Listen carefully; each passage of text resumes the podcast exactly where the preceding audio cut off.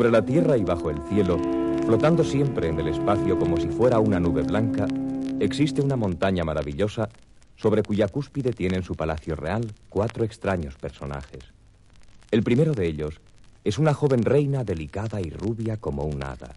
Sobre su cabeza lleva siempre una corona de frescas rosas y sus largos cabellos dorados son suaves y brillantes como un rayo de luz. El segundo es un monarca moreno y gordinflón con la cara redonda igual que un sol y una gran barriga prominente que parece un globo a punto de estallar. Siempre está riendo y es dormilón y holgazán. El tercer rey es un hombre maduro, con la tez amarilla y los ojos cansados. Tiene la voz profunda, el gesto triste y firme la voluntad. Siempre va vestido de negro y es de los cuatro el más inteligente. Y el último de los soberanos es un anciano bondadoso con el pelo blanco y una larga barba que parece de algodón en rama. Quiere mucho a los niños y es goloso como un lorito.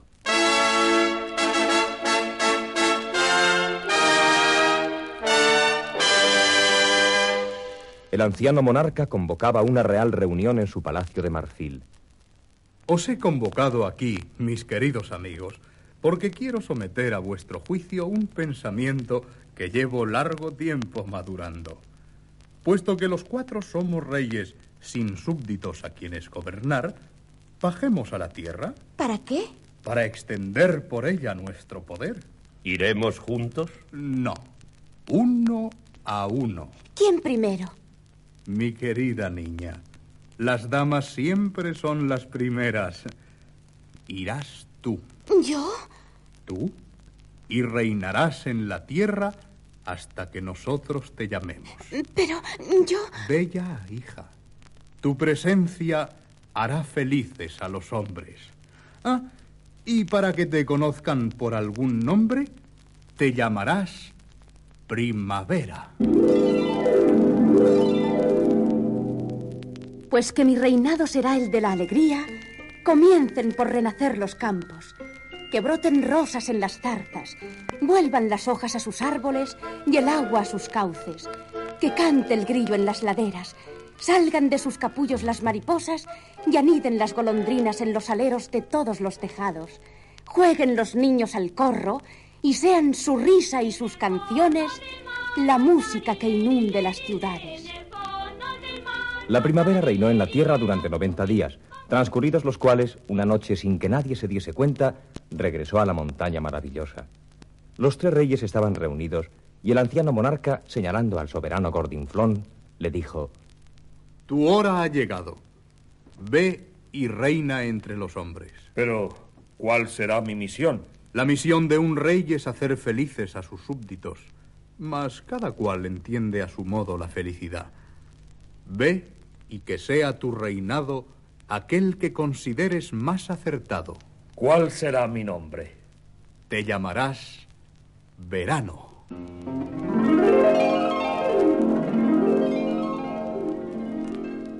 Cuando el verano llegó a la tierra, comenzó a tiritar. Oh, ¡Qué frío hace aquí, caramba!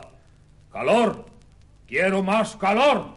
El sol enfocó sus rayos hacia la tierra y comenzaron a secarse los manantiales, a disminuir su caudal los ríos y a sentirse morir de asfixia entre el follaje los pobres gorrioncillos de las nieves.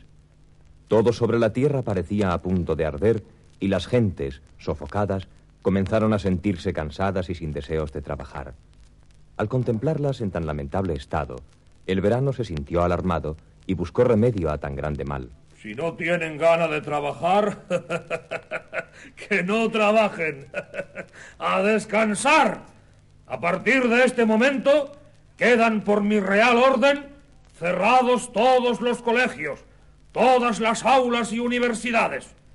Autorizo los fuegos artificiales, la música por las calles, los gritos en las playas, los cánticos en los viajes. Y autorizo, por último, a los niños para que se acuesten más tarde, teniendo, eso sí, la obligación de ducharse. Pese a tantos decretos felices como dictó el verano y a la buena voluntad que puso en hacer dichosas a las gentes, alguien dijo un día: Uf, no soporto el verano. ¡Necios! ¡Necios! ¿Quién se atreve a decir que no me soporta? Quise haceros felices y así me lo pagáis. Ahora sabréis quién es el verano.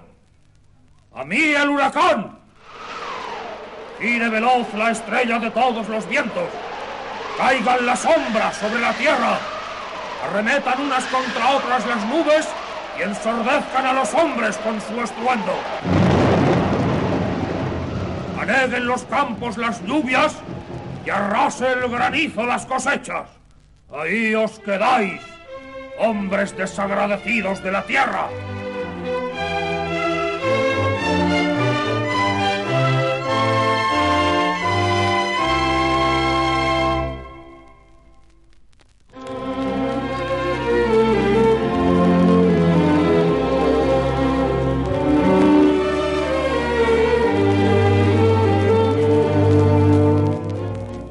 Cuando el verano regresó a la montaña maravillosa, el anciano rey le amonestó. Eres demasiado vanidoso. Cuando alguien dice que no nos puede soportar, no debemos descargar sobre él nuestra ira, sino hacernos soportables. Y dándole la espalda disgustado, se dirigió al rey triste y sabio. Ve tú y reina. Será otoño tu nombre.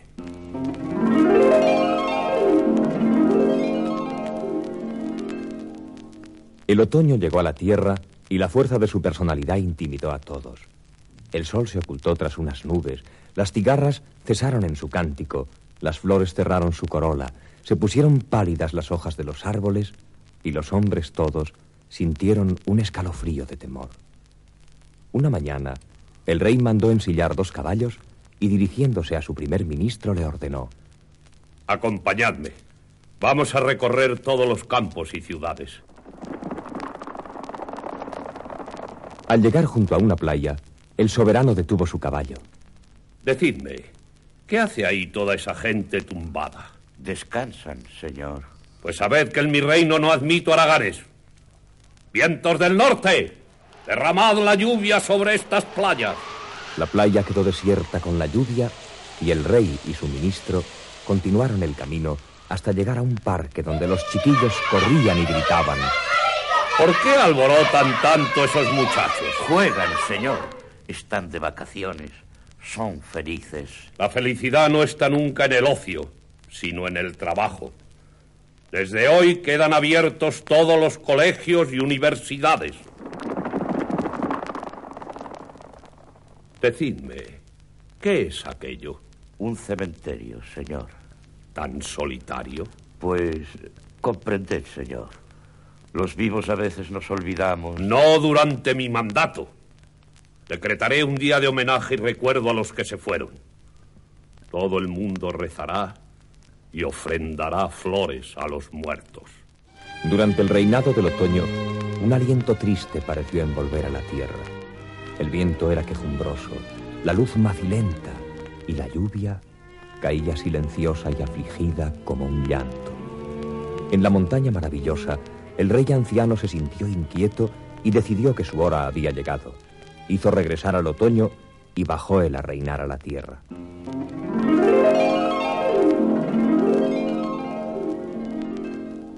Por el camino fue pensando qué nombre se pondría y resolvió llamarse invierno. El venerable anciano tenía debilidad por los niños, pero cuando llegó a la tierra apenas si encontró alguno con quien hablar porque todos estaban encerrados estudiando dentro de sus colegios. Estos pobres pequeños están pálidos y tristes. No lo consentiré. Y sacudiendo su larga barba, hizo brotar de ella un polvillo blanco y brillante que en forma de copos fue cayendo suavemente sobre la tierra. Los jardines, los árboles, las calles y todos los tejados quedaron cubiertos de blanco.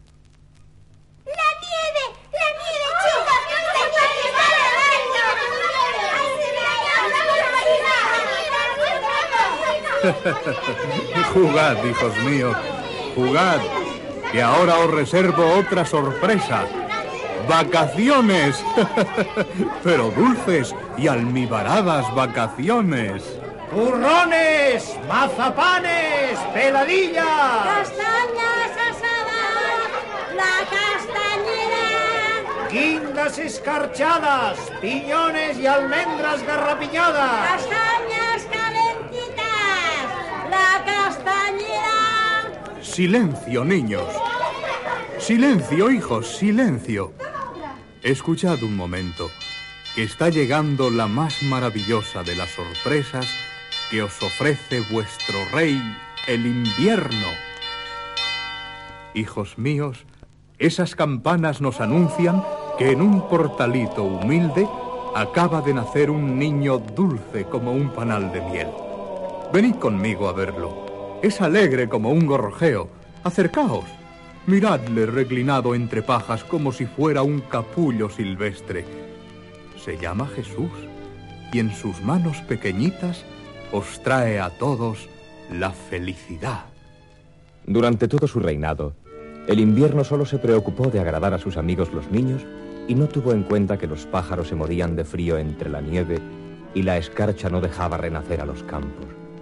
Habían muerto todas las mariposas y los lobos hambrientos bajaban a los apriscos en busca del ganado. Alguien se lo hizo notar al monarca y él respondió, Esos son males que yo no puedo evitar.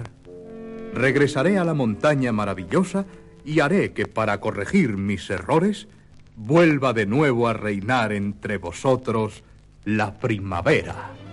Y así fue como comenzó en la tierra el reinado de los cuatro monarcas de la montaña maravillosa, y así es como a través de los siglos sigue y seguirá siendo.